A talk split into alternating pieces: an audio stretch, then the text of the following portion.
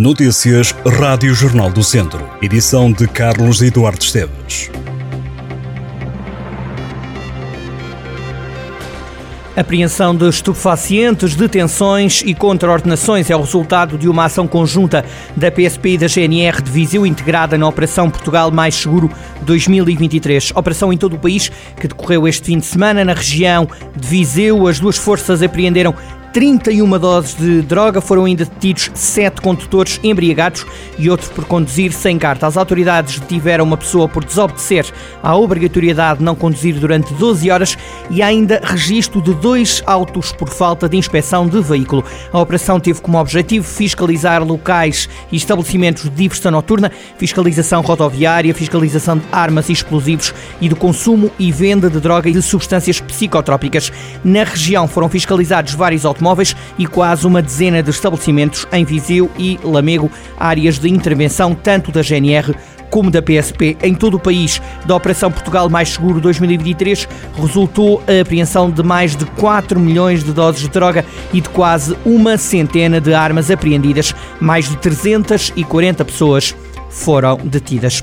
Remates de telhado, caleiras e rufos levaram o presidente da Câmara de Viseu, Fernando Ruas, a questionar a Direção Regional de Cultura do Centro em causa as intervenções na Sé Catedral que, diz o autarca, estão a perturbar a estética do monumento. Fernando Ruas enviou uma carta à Direção Regional de Cultura do Centro. O autarca manifesta diversas preocupações sobre as obras que decorrem na Sé de Viseu. No documento, o presidente da autarquia disse que soube de várias críticas acerca da execução das obras, o que o levou a a deslocar-se pessoalmente ao local.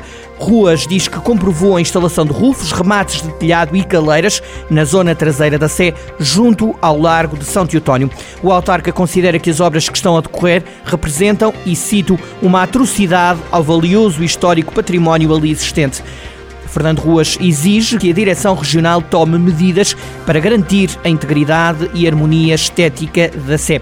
O assunto foi também reportado ao gabinete do Ministro da Cultura, Pedro Adão e Silva. O Presidente da Câmara de Viseu diz que as autoridades locais estão a encarar a situação com seriedade, esperando que o assunto seja tratado com a devida importância que um monumento como a sede Viseu merece, enfatizando a relevância histórica e cultural do local.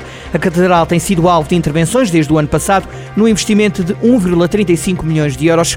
O plano passa por dotar a Sé de uma plataforma de mobilidade reduzida pioneira em Portugal, entre outros equipamentos. As obras deverão ficar concluídas até ao final do ano. E desde o início do ano nasceram 1.490 bebés no Centro Hospitalar Tondela Viseu. Os dados vêm do portal de transparência do Serviço Nacional de Saúde e revelam uma ligeira subida em comparação com os números de 2022. Os dados do ano passado mostram menos 30 partos em relação a este ano, números que mostram também um aumento da natalidade na região, seguindo a tendência do resto do país. Em Portugal, registaram-se 71.511 recém-nascidos nos primeiros 10 meses do ano, mais 2.617 do que no mesmo período de 2022, de acordo com os dados do Ministério da Justiça. Janeiro foi o mês com mais nascimentos, abril foi o que teve menos nados vivos. Segundo o Correio da Manhã, os nomes mais atribuídos aos bebés este ano são Maria, Alice e Leonor, no caso das meninas. Já nos meninos, os nomes mais comuns são Francisco, Afonso e Duarte. O PS venceu no domingo as eleições intercalares na freguesia de Cavassos, em Moimenta da Beira.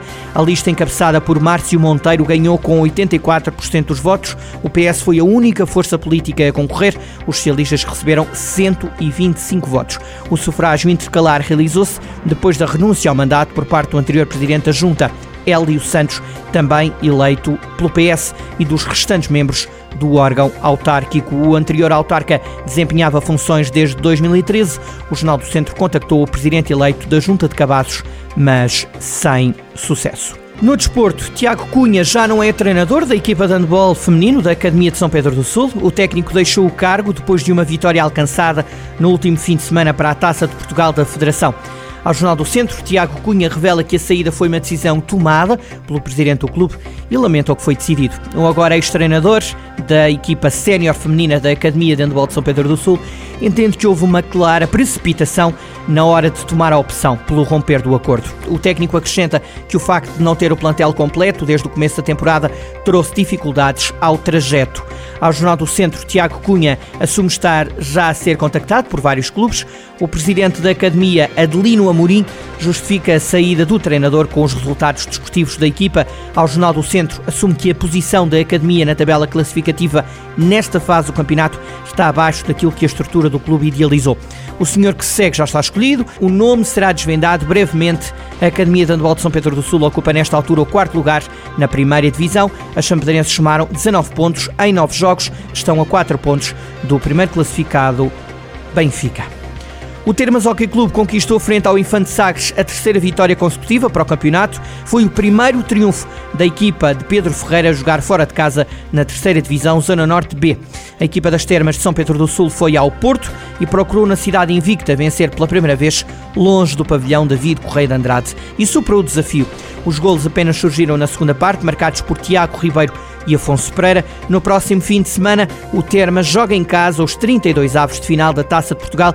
A equipa sampedrense vai receber o Candelária.